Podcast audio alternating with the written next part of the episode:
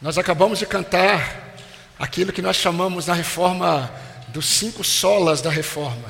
É? Se você percebeu na letra, nós cantamos exatamente aquilo que a reforma defendeu, mas eu já falei para os irmãos que muito mais do que falar da, é, da Escritura, muito mais do que falar da graça de Cristo, é, da fé, da glória somente a Deus, a grande questão da reforma está no somente. Porque a igreja cria é, nas Escrituras, a igreja cria em Jesus Cristo, a igreja falava da graça, a igreja falava da fé, a igreja falava da glória somente a Deus. Mas quando a igreja, através dos reformadores, começaram a dizer que é somente, nós estamos dizendo que nós cremos na suficiência de tudo isso. Nós cremos na suficiência é, de Cristo, na suficiência das Escrituras, nós cremos que é somente pela graça, que é somente pela fé, e nós cremos que nós vivemos para dar todo louvor e toda glória a Deus. Amém, irmãos? E nós queremos glorificar a Deus mais uma vez, também ouvindo a palavra do Senhor. Então convido você a abrir a sua Bíblia na Epístola aos Hebreus, capítulo 12. Hebreus 12, vamos ler dos versículos de 12 a 14. Diz assim a palavra do Senhor. Por isso, levantem as mãos cansadas e fortaleçam os joelhos vacilantes. Façam caminhos retos para os seus pés, para que o manco não se desvie, mas seja curado. Procurem viver em paz com todos e busquem a santificação, sem a qual ninguém verá o Senhor. Procurem viver em paz com todos e busquem a santificação, sem a qual ninguém verá o Senhor. Vamos orar? Pai querido, nós cantamos louvores ao teu nome, nós olhamos para o lado para percebermos que nós não estamos num culto individual, mas num culto coletivo. Estamos como igreja do Senhor, estamos aqui como povo do Senhor, como congregação de Cristo. E nós glorificamos o teu nome porque juntos nós cantamos a nossa fé, juntos nós oramos ao Senhor, juntos nós demos graças ao Senhor, dizendo amém à oração que o irmão fez. Ó Deus, nós lemos a tua palavra e nós já nos sentimos, ó Deus, abençoados por esse breve momento que tivemos até aqui. E agora, Deus, é o momento em que a tua igreja precisa ouvir a tua voz por meio da tua palavra. Senhor Deus, eu quero pedir, ó Deus, que o Senhor, na tua infinita misericórdia, não levando em consideração todas as minhas limitações e fraquezas, mas a graça do Senhor, que o Senhor possa me usar mais uma vez para edificar a tua igreja. Fale ao coração dos irmãos aquilo que essa igreja precisa ouvir, para que sejamos santificados e que nos tornemos mais parecidos com o Senhor, o nosso Deus e Pai. Nós fazemos essa oração porque nós somos totalmente dependentes de Cristo. E te louvamos porque o teu Espírito Santo que habita em nós, ele nos conduz para louvarmos ao Senhor na pessoa do teu filho. E nós queremos agradecer ao Senhor porque nós temos crido que é somente pelas Escrituras que a tua igreja pode ser transformada pelo poder do Senhor. Mais uma vez eu peço, tenha misericórdia de nós e transforme as nossas vidas. No nome de Jesus Cristo, o nosso Salvador. Amém, Senhor. Bem, queridos, meus amados irmãos, nós precisamos sempre nos lembrar que os crentes, eles estão em um mundo de aflições. E estando num mundo de aflições, os crentes eles sofrem como todos os homens. Porém, os crentes eles sofrem de forma diferente. Os crentes, eles estão neste mundo e por estarem neste mundo, eles recebem todas as lutas que os homens recebem. Nós sofremos com as perdas, nós sofremos por causa das consequências das nossas escolhas pecaminosas, e muitas vezes sofremos por causa do pecados de outros. Nós sofremos muitas vezes devido à hostilidade das pessoas que não temem a Deus, tanto no nosso contexto familiar, como no nosso ambiente de trabalho, onde nós estamos nós sofremos como cristãos. Mas nós precisamos entender que o grande diferencial do salvo maduro não está na ausência do sofrimento. O grande diferencial do servo de Cristo, do salvo maduro, está no discernimento do sofrimento e nas suas reações diante das lutas. Esse é o grande diferencial. Todos os homens sofrem, os crentes eles sofrem a mais por serem tementes a Deus. E o grande diferencial de um servo e de um servo maduro é que o servo maduro, o crente maduro, ele consegue discernir os acontecimentos e ele consegue reagir aos acontecimentos de forma diferente. Por isso é que quando nós nos deparamos com crentes desesperados, cresce o número de pastores que tiram a própria vida, cresce o número de crentes depressivos, cresce o número de, de irmãos angustiados. Qual é a grande realidade? Essa é a realidade de uma igreja que está se distanciando do amadurecimento na fé. Porque um amadurecimento em Cristo produz a capacidade de discernir os acontecimentos e de reagir aos acontecimentos como Cristo. Então nós precisamos perceber que nós não podemos avaliar as coisas, avaliar esses acontecimentos apenas de uma forma simplista. Nós precisamos entender que tudo isso, todas essas reações que nós temos visto no meio evangélico diante do sofrimento, diante das lutas, revela a imaturidade de uma igreja que está se distanciando da fé bíblica. Porque as escrituras, segundo Paulo escreveu em 2 Timóteo capítulo 3, 16 e 17, toda a escritura, ela foi dada por Deus, ela é inspirada e ela é apta para ensinar, para corrigir, para treinar, a fim de que o homem de Deus seja habilitado para toda obediência. Quando os crentes eles ficam desesperados diante das lutas, isso revela uma igreja imatura. Eu já falei para os irmãos, eu sou um pastor que não me alegro quando a minha agenda está lotada de aconselhamento. Porque quando a igreja está, é, é, quando a minha agenda, a agenda do pastor está lotada de aconselhamento, isso revela uma igreja que não está conseguindo lidar com seus problemas biblicamente. E todo aquele que necessita de aconselhamento, ele precisa ser humilde e declarar que ele não está tendo condições de lidar com o seu problema biblicamente. Por isso que ele pede o conselho. Para pedir aconselhamento, você precisa ser humilde. Você precisa se humilhar. Porque você precisa reconhecer, eu preciso de direcionamento.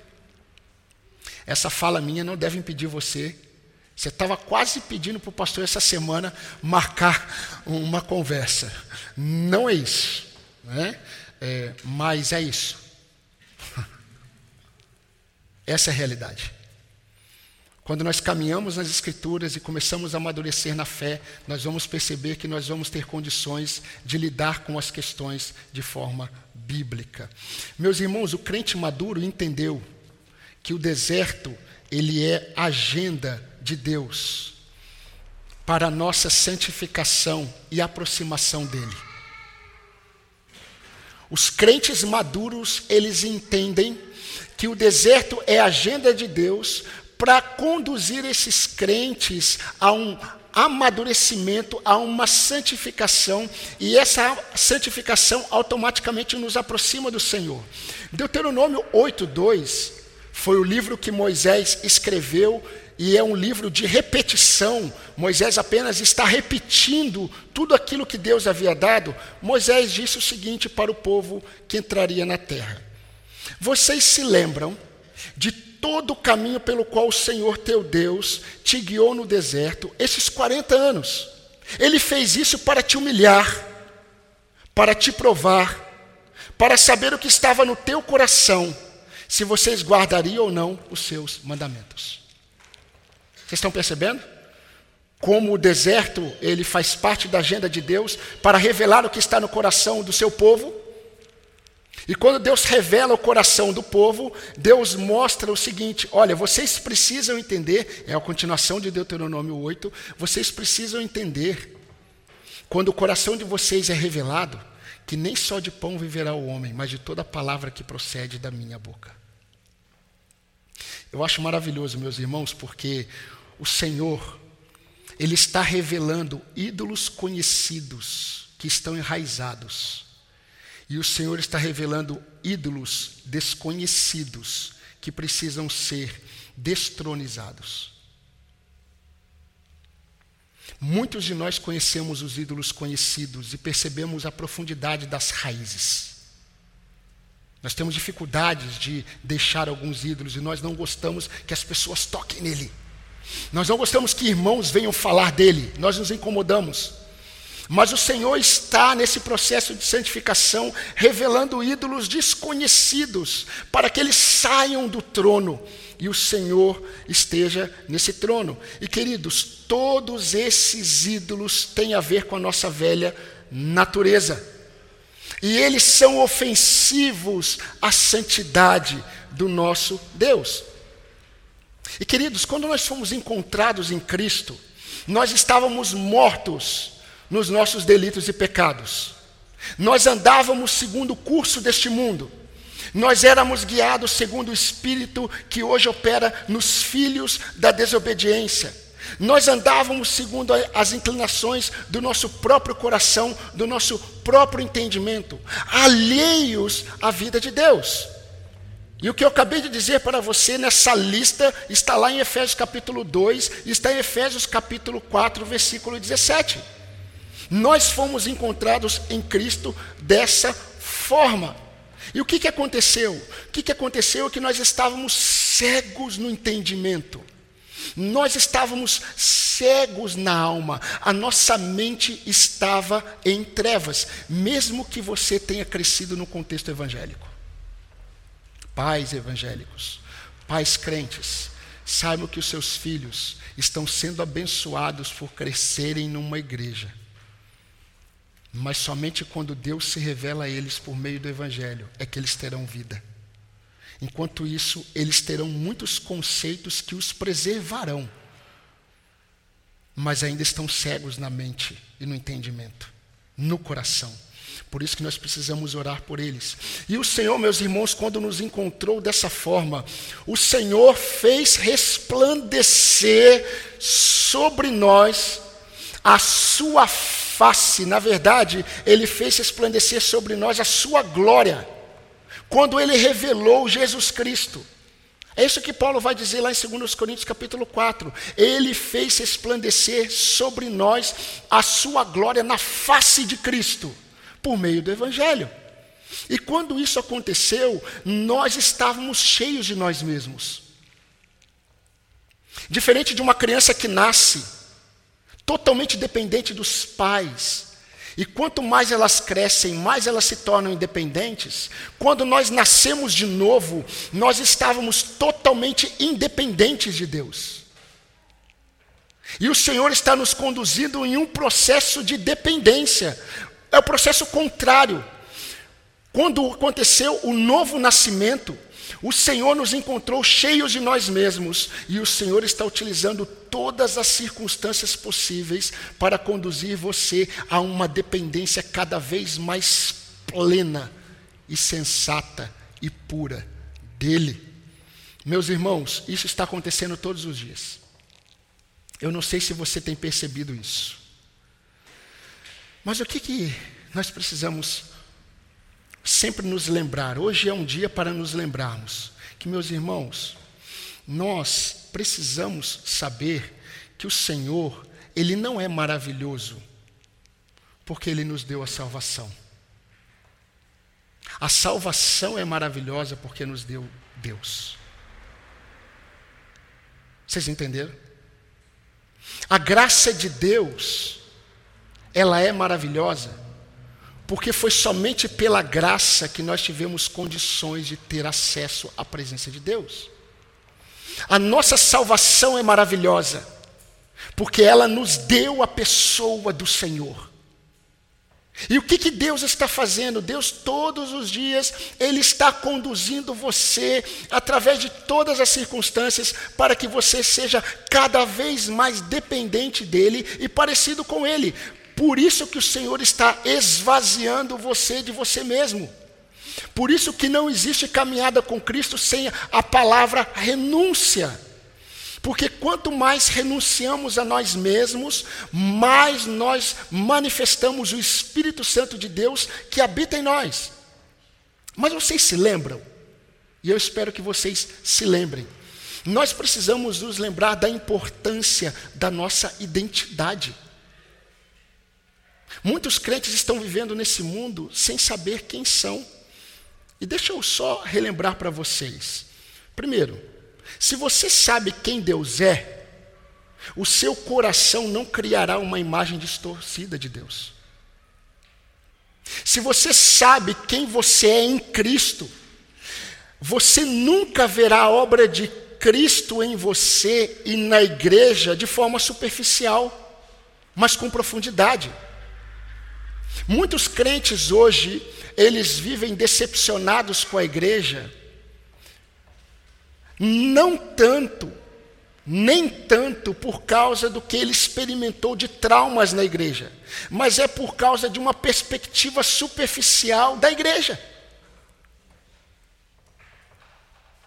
Isso é muito importante.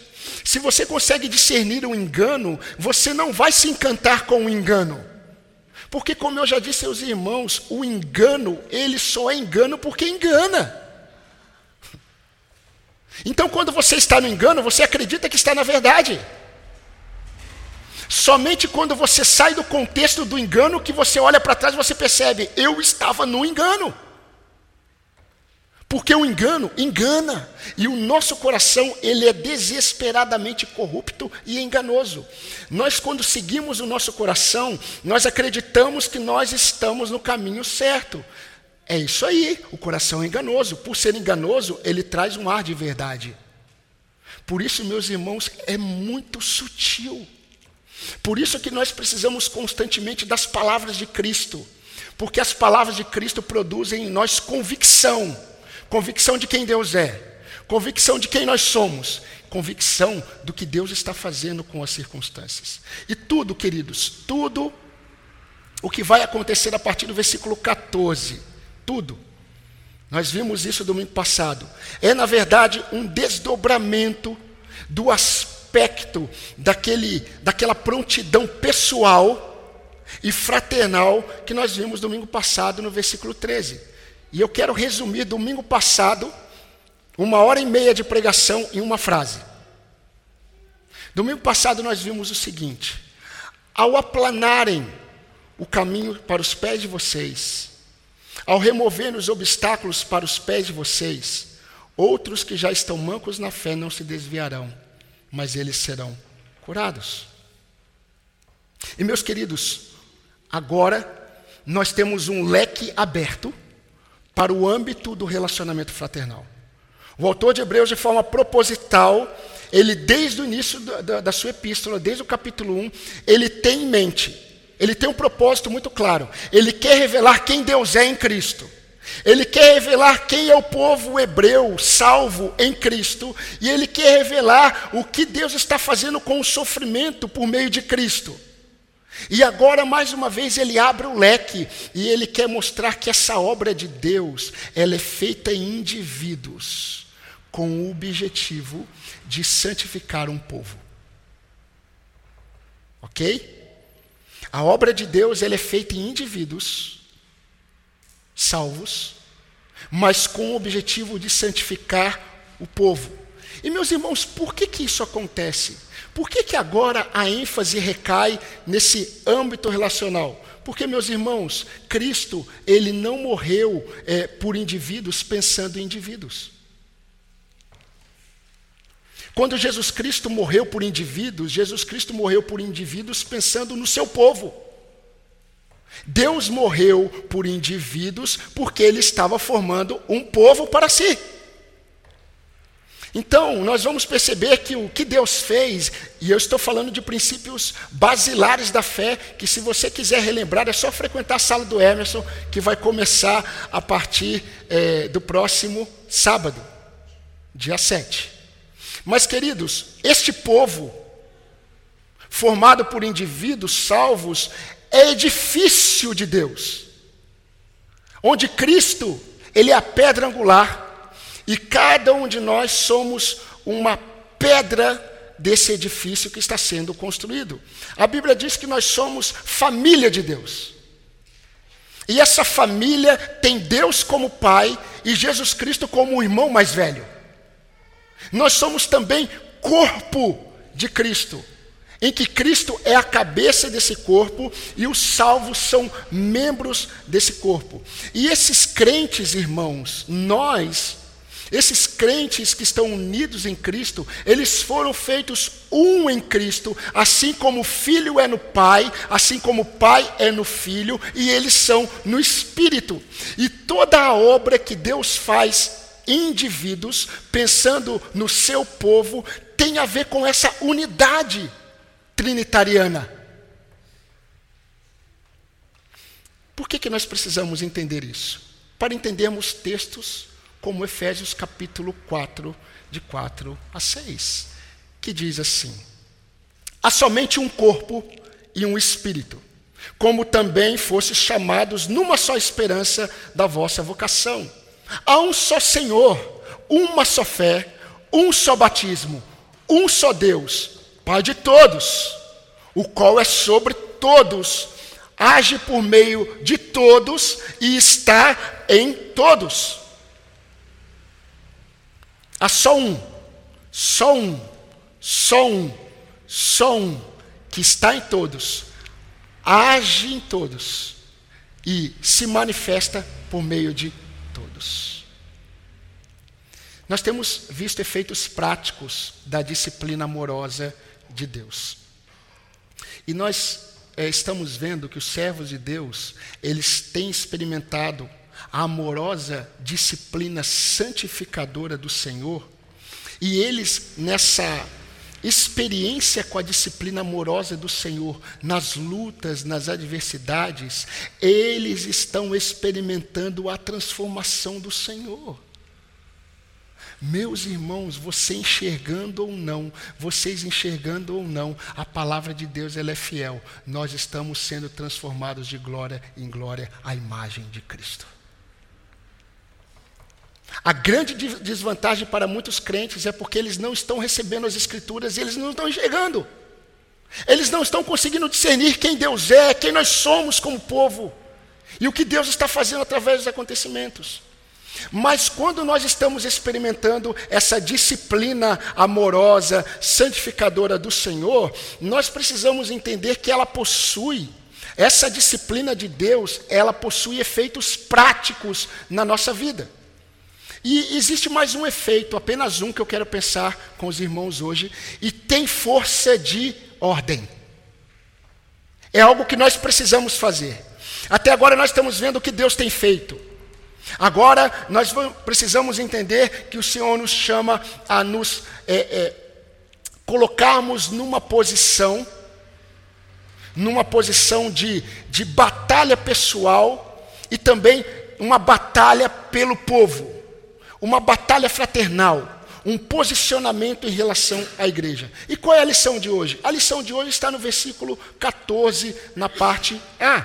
Persigam a paz.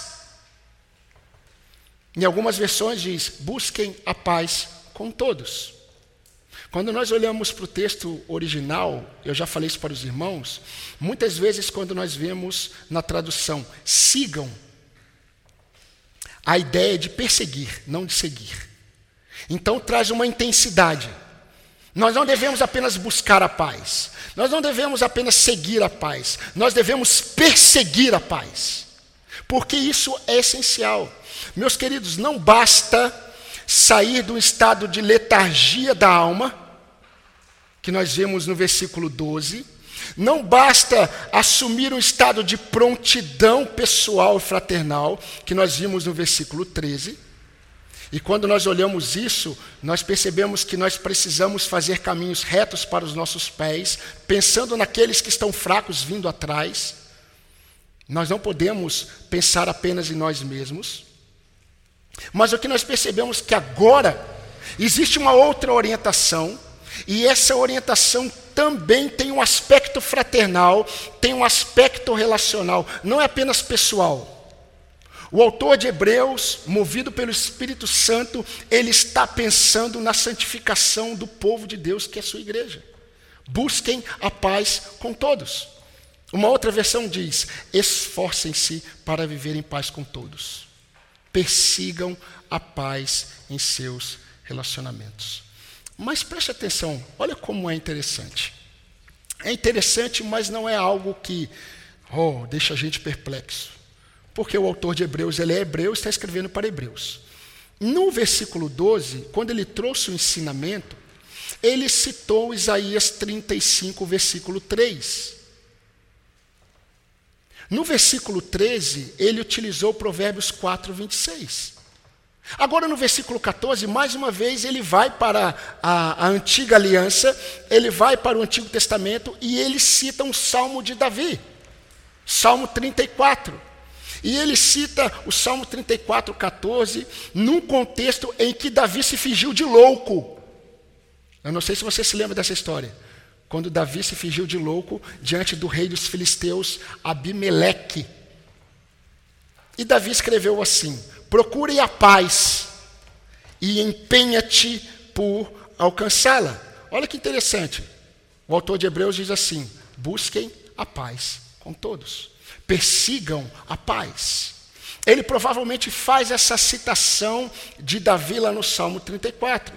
Mas, queridos, tanto esses irmãos hebreus, como nós aqui da IBA, nós que estamos ouvindo hoje, nós precisamos nos lembrar que andar com Deus tem dois alvos de renúncia. Andar com Deus tem dois alvos de renúncia. Primeiro, uma renúncia vertical e depois uma renúncia horizontal. Andar com Deus tem um alvo de renúncia vertical, porque nós precisamos renunciar todos os dias o nosso próprio coração para nós andarmos com Deus. E nós precisamos todos os dias renunciar o nosso coração para que possamos andar com os nossos irmãos. É impossível andar com Deus se você não tem esses dois alvos Normalmente os crentes, e eu falo em geral, que estão agora de manhã, estarão hoje à noite frequentando as igrejas evangélicas, a maioria dos crentes entendem que andar com Deus tem um viés vertical apenas. O que importa é você com Deus. Não olhe para o outro, olhe para Jesus. Esse é o discurso. Mas não é o discurso bíblico. O discurso da Bíblia é: olhe para Cristo e olhe para o seu irmão. Renuncie por Cristo e renuncie pelo seu irmão. Queridos, buscar a paz com todos, preste atenção. Buscar a paz com todos é muito mais do que uma ética social para que a gente consiga viver bem em sociedade. É muito mais que isso. Buscar a paz com todos é uma busca consciente, preste atenção, é uma busca consciente por uma postura vital, necessária para a edificação da igreja e fortalecimento da fé dos irmãos. E eu quero mostrar para os irmãos como isso é prático. Vocês devem se lembrar, e vocês estão percebendo que eu estou, desde o início, fazendo você se lembrar. Vocês devem se lembrar que se nós somos gerados da divina semente, nós temos que ser parecidos com aquele que nos gerou. Isso é lógico. Se você é gerado por alguém, você vai ser parecido com aquele que te gerou. E se nós somos gerados da divina semente, nós devemos ser parecidos com aquele que nos gerou. E aquele que nos gerou, ele é o príncipe da paz. Se ele é o príncipe da paz, nós já entendemos que a paz ela só é necessária em ambientes de conflitos. E a primeira coisa que o nosso Salvador fez foi trazer reconciliação do homem com Deus. Porque havia um conflito. E diz Romanos capítulo 5, a partir do versículo 1, que depois de termos sido justificados por Deus, nós temos paz com Deus Paulo vai dizer em 2 Coríntios capítulo 4 e capítulo 5 que nós fomos reconciliados em Cristo com Deus, porque nós estávamos em guerra com Ele, nós éramos inimigos de Deus e em Cristo nós somos reconciliados e agora temos paz com Deus. Agora, por que, que eu estou falando desse viés fraternal? Porque, meus irmãos, isso está na mente de Deus. Talvez você nunca tenha lido esse texto nesse discernimento. Mas eu gostaria que você prestasse atenção nesse texto que eu já li com vocês, vocês já leram, mas talvez vocês não tivessem percebido, ou vocês ainda não perceberam, mas vão perceber hoje. Quando Pedro escreveu a sua primeira epístola, falando sobre a nossa regeneração, lá no capítulo 1, versículo 23, no versículo 22, olha o que ele diz tendo a alma purificado pela obediência à verdade, com vistas ao amor fraternal, não fingido, amem intensamente uns aos outros de coração puro, porque vocês foram regenerados de uma divina semente. Em outras palavras, se vocês foram regenerados da divina, da divina semente, vocês foram, vocês foram feitos nova criação, por causa disso, vocês precisam entender que nós fomos purificados pela palavra. E nós fomos purificados pela palavra com vistas ao amor fraternal não fingido. Por causa disso, irmãos, amem intensamente uns aos outros. Vertical, horizontal.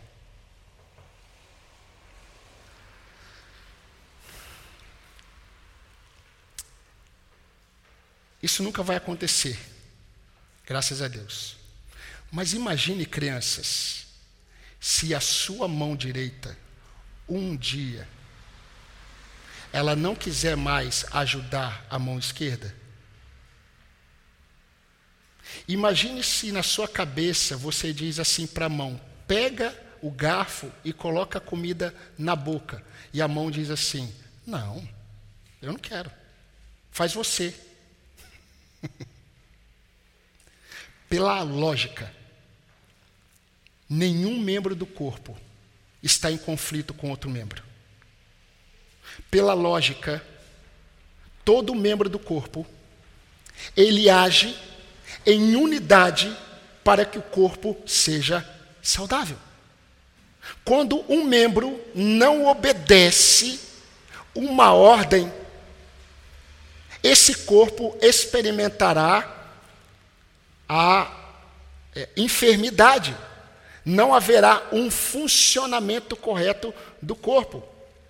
Então, queridos, quando nós olhamos para o que a Bíblia diz que a igreja ela é o corpo de Cristo, Jesus Cristo é a cabeça e nós somos membros um do corpo, um dos outros, se esses membros não buscarem viver em paz uns com os outros, o efeito sentido será no corpo. Em outras palavras, a forma como você vive reflete exatamente na saúde da igreja que você congrega. A sua busca por santificação reflete na santidade da igreja local.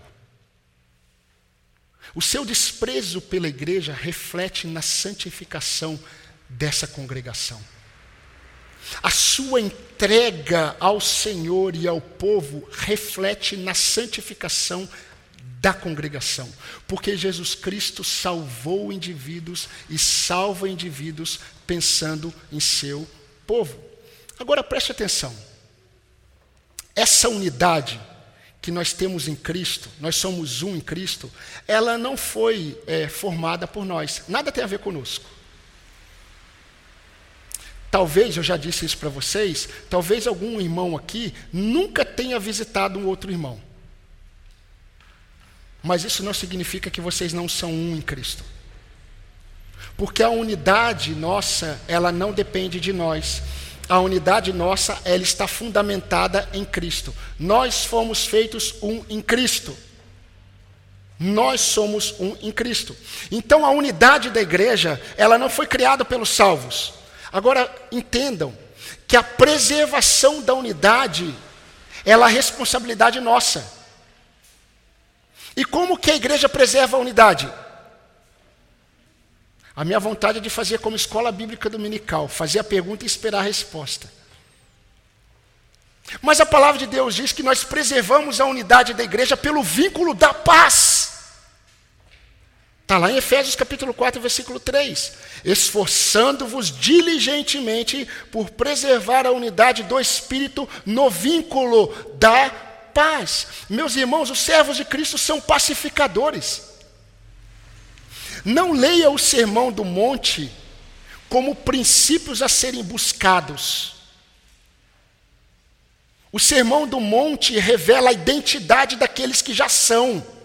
Quando Jesus diz, bem-aventurados os pacificadores, porque serão chamados filhos de Deus, Jesus não estava dizendo assim, se você ser pacificador, você será filho de Deus. Não, ele está mostrando a identidade de quem é.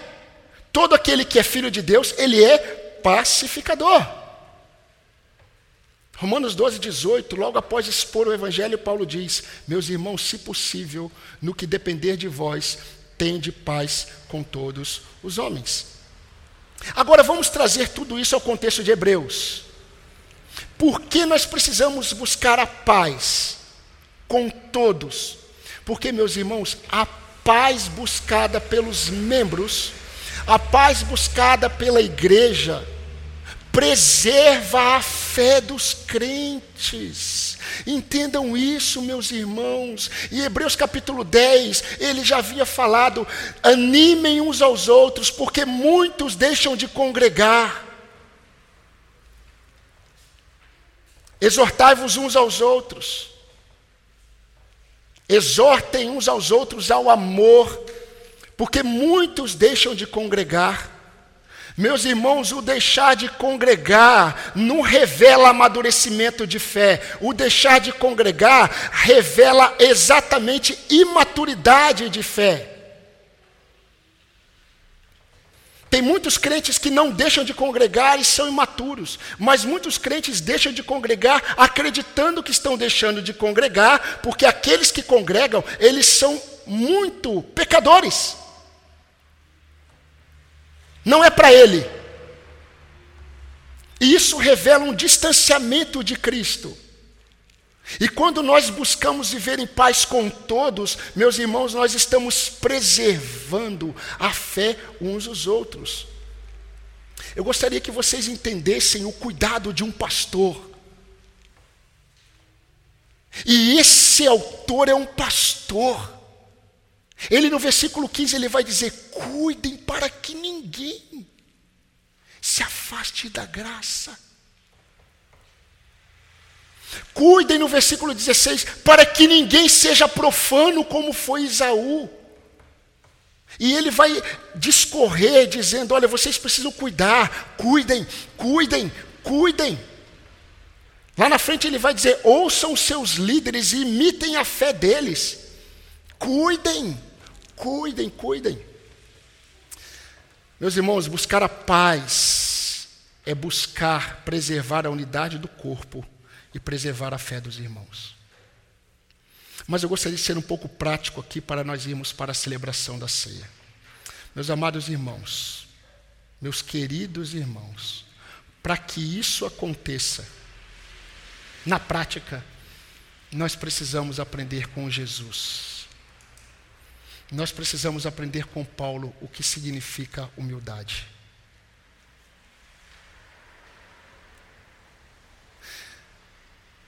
Quando Paulo escreve o Evangelho em Romanos, no versículo 3, logo depois de dizer que nós devemos ser transformados pela renovação da nossa mente, ele diz assim: ninguém pense de si mesmo além do que convém. Sabe qual é o problema da imaturidade de muitos crentes é porque nós não entendemos a essência do Evangelho. Nós continuamos pensando de nós, sobre nós, além do que convém. E é interessante porque quando nós olhamos para Jesus, Paulo ele vai escrever sobre Jesus e vai dizer assim, lá em Filipenses capítulo 2, a partir do versículo 5: Tenham em vocês o mesmo sentimento, agora é sentimento Nós precisamos sentir isso. Tenho em vocês o mesmo sentimento que houve também em Cristo Jesus, porque ele, sendo Deus, ele não tomou por usurpação o ser igual a Deus, antes, deixando a sua glória, se esvaziou, assumindo a forma humana. Isso é rebaixar-se. Um Deus assumindo a forma humana, isso é se humilhar.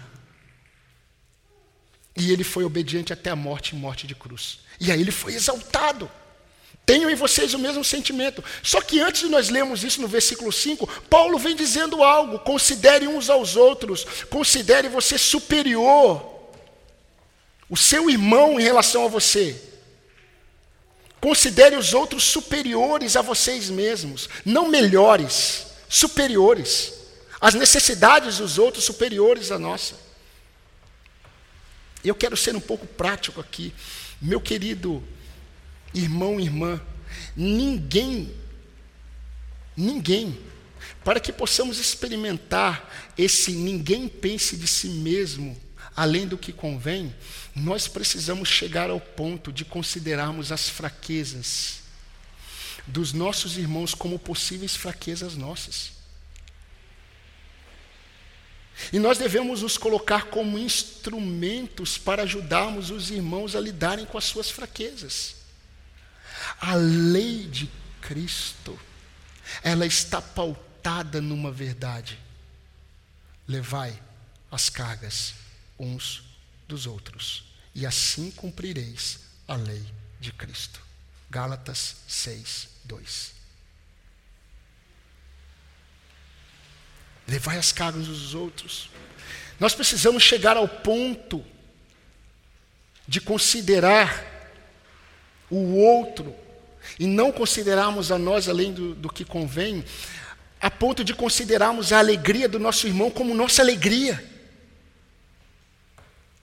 a ponto de considerarmos a tristeza do nosso irmão como nossa tristeza, ao ponto de considerarmos as necessidades dos outros superiores às nossas, e eu quero fazer um parênteses aqui para nós maridos. Homens, nós somos especialistas em nos colocarmos numa posição em que nós desejamos sempre ser servidos pelas nossas esposas. E nós sempre olhamos para as nossas necessidades como superiores às delas. A Bíblia não diz mulheres amem os seus maridos, ela diz homens. Porque nós somos tão cheios de nós mesmos que nós olhamos muitas vezes para a nossa esposa como alguém que tem que estar o tempo todo nos servindo. E nós somos chamados a considerar, a começar em casa, as necessidades da nossa esposa superiores às nossas. O líder é aquele que serve. E nós precisamos nos atentar. Nós precisamos chegar a um ponto de não tratarmos os outros com orgulho, com soberba, com desprezo. Eu sei que você tem aprendido a palavra. Eu sei que Deus tem transformado a sua vida. Eu sei que você tem recebido conhecimento de Deus como muitos irmãos não têm. Mas isso não nos habilita a desprezarmos os nossos irmãos que não possuem o mesmo conhecimento que nós. Isso não nos, não nos habilita a desprezarmos os nossos irmãos mais simples. Isso não nos habilita a batermos no peito e dizermos: nós não somos pecadores como eles. O Senhor resiste aos soberbos. Ah, meus irmãos, a disciplina de Deus, ela está nos, nos santificando nesse aspecto fraternal. Talvez o Senhor esteja usando as suas circunstâncias e você esteja procurando o que Deus quer mudar em mim em relação a mim mesmo. Aí você não consegue encontrar, porque aquilo que você já identificou, você tem lutado contra isso. Mas talvez a sua forma de entender povo de Deus, igreja, esteja distante. E o Senhor vai disciplinar os seus filhos para que nós possamos ter um entendimento correto do que é ser igreja, do que é ser povo dele Nós precisamos abrir mão de nossa própria glória, da glória pessoal, para que nosso irmão seja edificado. E meus irmãos, Jesus é o maior exemplo. Paulo, você quer um outro exemplo além de Jesus? Paulo. Paulo ele escreveu assim à igreja. Detalhe: a igreja, as igrejas que estavam numa região, e essas igrejas receberam uma das mais fortes exortações do apóstolo Paulo, as igrejas presentes na região da Galácia. Para eles, Paulo escreveu: Meus filhos, por quem de novo eu sofro dores de parto até ser Cristo formado em vocês.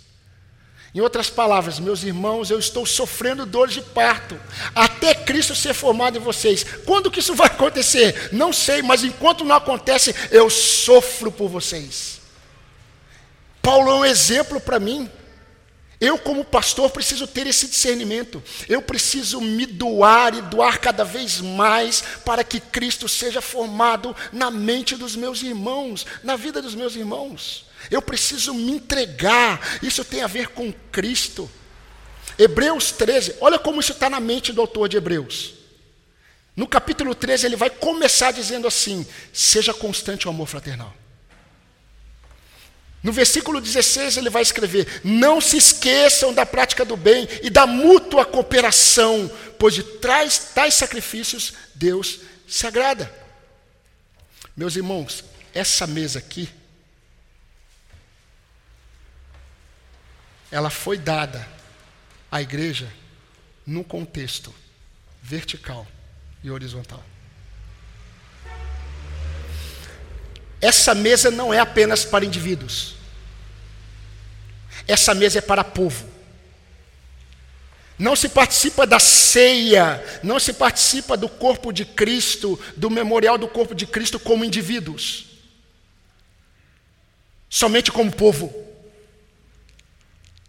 Por isso que quando Paulo utilizou a doutrina da ceia no capítulo 11 de Coríntios para curar a igreja de uma divisão, ele diz: "Não desprezem a igreja de Deus". Porque quando vocês não esperam um pelo outro, vocês desprezam a igreja de Deus. E se comer e beber sem discernir o corpo de Cristo, vocês acumulam juízo para si. Discernir o corpo de Cristo é entender o que Cristo fez naquela cruz pela sua igreja, que é o seu corpo. Por isso que muitos crentes na igreja estão doentes e morrem.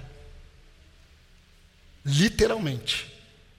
Porque estão experimentando o juízo de Deus, por não discernirem que o corpo de Cristo, na cruz do Calvário, só faz sentido porque aquela morte foi para resgatar a sua igreja. Vocês percebem o distanciamento? Agora, para terminarmos, se o Senhor, se o Senhor nos chamou para sermos pacificadores e a buscarmos a paz com todos, nós precisamos discernir que a unidade do corpo depende disso. Por isso que existe um próximo passo. Para que isso aconteça, existe um próximo efeito. E qual que é o próximo efeito? Está na parte B do versículo 14, e nós não vamos ver hoje. Buscai a santificação sem a qual ninguém verá o Senhor. Nós vamos ver isso domingo que vem. Não tem como ver isso em um domingo, talvez em dois não haja, eh, não seja possível. Porque para que possamos experimentar isso de buscar a paz com todos e de cuidar uns dos outros para preservarmos a fé, nós precisamos perseguir não apenas a paz, nós precisamos perseguir a santificação, porque a santificação tem a ver com andar com Deus. Não é sobre salvação. Mas eu gostaria que vocês percebessem, irmãos. Eu gostaria que vocês percebessem porque isso está acontecendo em toda a epístola. Em toda a epístola, o autor está mostrando quem Deus é em Cristo. Em toda a epístola, o autor está mostrando o que ele está fazendo com a igreja em Cristo. E o tempo todo o autor está mostrando quem nós somos em Cristo e como Deus está usando as circunstâncias para nos amoldar a quem Ele é e aquilo que Ele está fazendo. Eu achei muito interessante a frase do pastor que eu li essa semana que dizia assim: enquanto nós ficamos buscando, Senhor, qual é a tua vontade, nós precisamos negar a nossa. Qual é a tua vontade para a minha vida, Senhor? Eu preciso, Senhor, eu quero negar a minha vontade. Para que eu experimente aquilo que Deus está fazendo. Meu querido irmão, eu já disse para você e vou repetir: hoje é dia de memorial. Antes de você colocar uma situação nas mãos do Senhor, o Senhor já está operando nela há muito tempo. Mas o Senhor está operando para fazer algo muito mais profundo do que revelar para você o que você tem que fazer. O que Deus está fazendo é para mostrar para você aquilo que Ele deseja que você seja. Porque Ele já está fazendo algo em você. E eu não sei qual é o seu discernimento das Escrituras. Mas quando eu leio Efésios capítulo 1, a partir do versículo 3, eu creio que isso começou antes da fundação do mundo. Bendito seja o Deus e Pai de nosso Senhor e Salvador Jesus Cristo, o qual nos tem abençoado com toda sorte de bênçãos espirituais nas regiões celestiais em Cristo. Porque Ele nos escolheu antes da fundação do mundo para sermos santos e irrepreensíveis, e em amor nos predestinou para Ele, para sermos conforme a imagem de seu filho. Meus irmãos, estar ao redor da mesa do Senhor, estar ao redor da mesa do Senhor é estar por causa do que Ele fez pela sua igreja. Estar ao redor da mesa do Senhor é inconcebível o estar só. Pegue uma borracha, se é possível, é, espiritual e apague da sua mente aquela frase nocível que colocaram na sua mente dizendo que você é a igreja. Você não é a igreja sozinho. Você é parte dela. Porque a igreja é um povo, não é indivíduo. Esse discernimento equivocado das Escrituras produziu um cristianismo de individualistas que estão buscando cada vez mais a Deus, distante uns dos outros. Isso é inconcebível. E hoje eu entendo por que, o Senhor, que poderia me dar uma congregação grande, me deu o privilégio de iniciar uma congregação porque uma congregação pequena é muito mais propício o ambiente para nós desconstruirmos algumas coisas e voltarmos àquilo que sempre esteve na mente de Cristo antes da fundação do mundo. Eu vou citar uma frase de um pastor que eu tenho como exemplo para mim. E vocês já viram isso. Pastor Mark Dever. Eu sei que o que ele falou, no contexto de pandemia, não revela toda a verdade, porque esse, esse contexto de pandemia mudou um pouco a nossa dinâmica de ser igreja. Mas o que ele diz é verdade, e eu quero repetir o que ele disse. Consumidores chegam às pressas e saem rapidamente do culto, vendo a igreja como um drive-thru espiritual. Mas provedores chegam cedo. E sempre que possível permanece depois do culto. Eles veem a igreja mais como uma família e menos como um evento. Eu creio nisso. Eu sei que não dá para julgar isso nesse contexto de pandemia, porque nós mesmos temos orientado a muitos irmãos não permanecerem muito tempo aglomerados. Mas essa não é a realidade de muitos.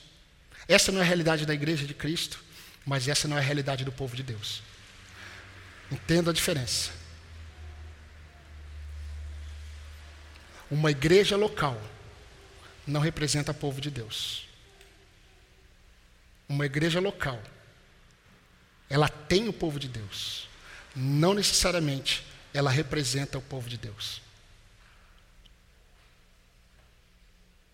Leonardo Ravenhill um outro pastor que eu gostaria que estivesse vivo. E eu acho que talvez se ele tivesse, eu fosse uma ovelha, eu iria para a Assembleia de Deus. Ele disse assim: As únicas pessoas que querem mudar o Evangelho são exatamente aquelas que não são transformadas por ele. Porque muitos crentes ouvem todas essas verdades e eles não querem. Sabe por quê? Porque eles não foram transformados pelo Evangelho. A verdade do Evangelho é outra. Meus irmãos, estar ao redor da mesa é se lembrar que existe uma unidade vertical e uma unidade horizontal. Então, duas perguntas eu quero fazer para você, para você avaliar. Primeira, quem é Jesus Cristo para você? Essa resposta é fundamental. Jesus ele perguntou isso para os seus discípulos. Que, que as pessoas dizem sobre, dizem sobre mim? Ah, dizem isso, isso. Tá bom, mas e vocês? Quem eu sou para vocês? Então você precisa responder: quem é Jesus Cristo para você? Se você conseguir responder essa pergunta de forma correta, você precisa responder a segunda de forma correta. O que, que os irmãos representam para você?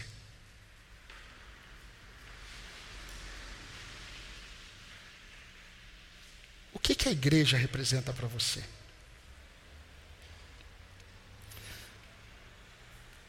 Assim, pois, seguimos as coisas da paz e também as da edificação de uns para com os outros. Romanos 14, 19. Que Deus nos abençoe. Amém? Vamos orar e vamos participar da ceia do Senhor. Eu gostaria de antes de eu fazer a oração, eu gostaria de chamar o Júlio para que o Júlio tocasse, não para criar um ambiente, mas em adoração a Deus.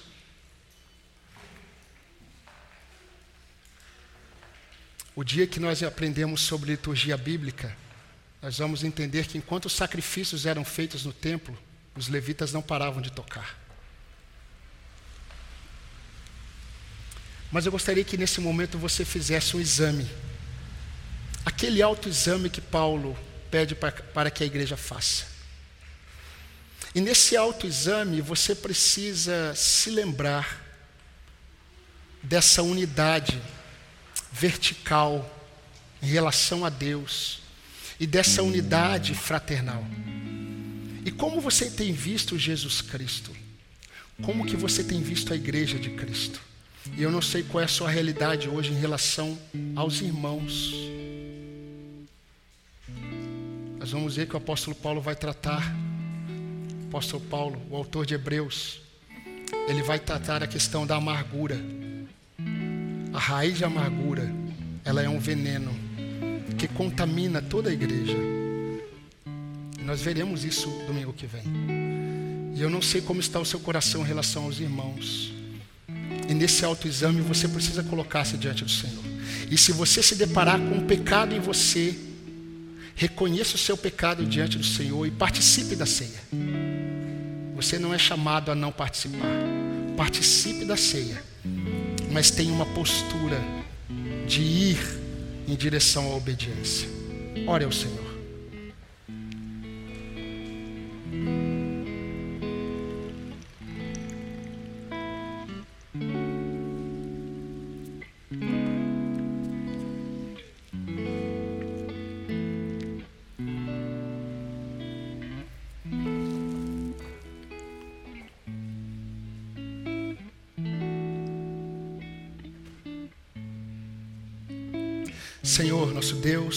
nosso amado Pai, nós te bendizemos, ó Deus, pela bênção da tua voz.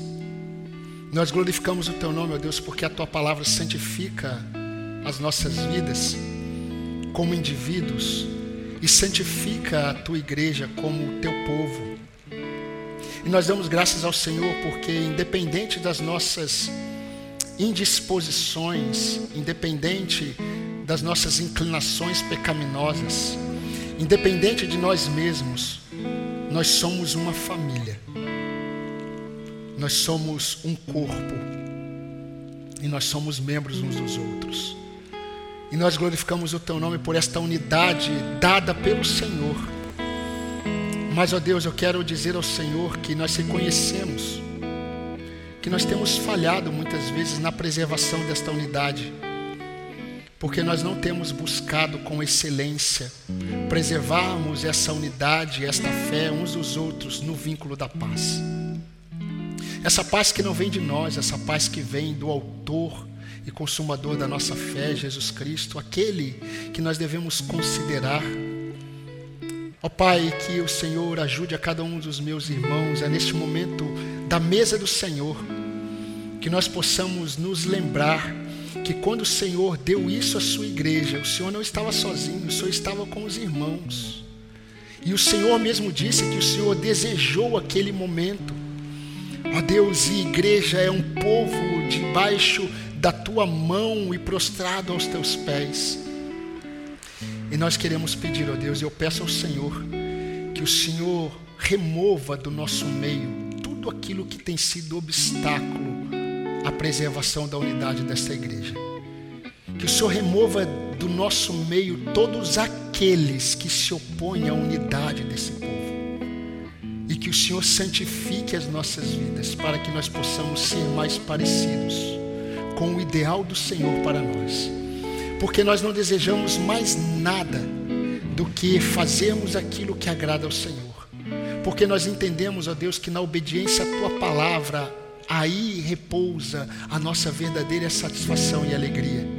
E nós fomos chamados para sermos alegres no Senhor, e essa alegria deve ser permanente como o Senhor deseja, para que nós possamos dar muitos frutos para a glória do Senhor. Nos abençoe nesse momento em que nós sejamos que nós sejamos santificados também na participação da mesa do Senhor com essa doutrina tão rica e profunda que o Senhor traz à nossa mente. Santifica o teu povo, santifica as nossas vidas. É o que nós pedimos no nome de Jesus Cristo, nosso Salvador. Amém.